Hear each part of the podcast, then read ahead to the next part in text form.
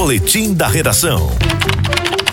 O ator José Dumont teve a prisão em flagrante convertida para preventiva pela Justiça durante a audiência de custódia nesta sexta-feira no Rio de Janeiro. Em sua decisão, o juiz Antônio Luiz da Fonseca Luchese ressaltou a gravidade do crime e revogou a fiança estipulada pela autoridade policial ao artista. Dumont é investigado pelo crime de estupro de vulnerável e foi preso ontem após a polícia encontrar imagens de pornografia infantil no computador e no celular dele durante buscas na residência do artista.